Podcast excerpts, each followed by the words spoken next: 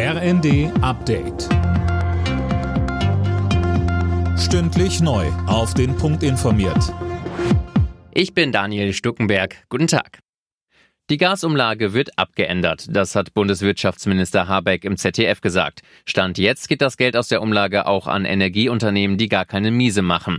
Dafür musste sich Habeck zuletzt reichlich Kritik anhören, auch aus den Reihen der Ampelkoalition. Weiter sagte der Grünen-Politiker im zweiten, wir müssen sehen, dass die Unternehmen, die eigentlich keinen Zugang zu dieser Umlage brauchen, ihn auch nicht bekommen. Und das ist ein Problem. Wir arbeiten an einer Lösung. Die Umlage selbst ist eine unangenehme Entscheidung, aber eine notwendige Entscheidung.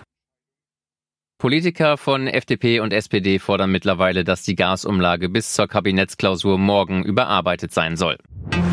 Die Bundestagsfraktion der SPD hat einen Entwurf für ein drittes Entlastungspaket fertig. Laut Medienberichten setzen die Sozialdemokraten auf ein bundesweit gültiges 49-Euro-Ticket für den Nahverkehr. Im Gespräch ist offenbar auch eine Strom- und Gaspreisbremse.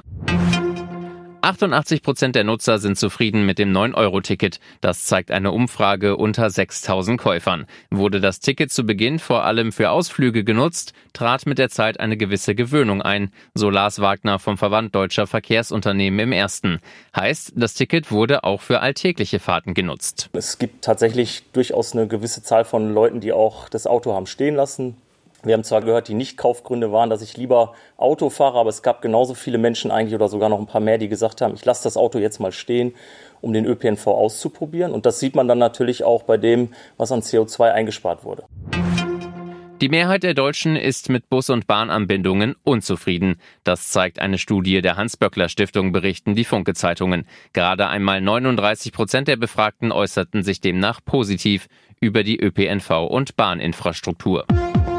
Alle Nachrichten auf rnd.de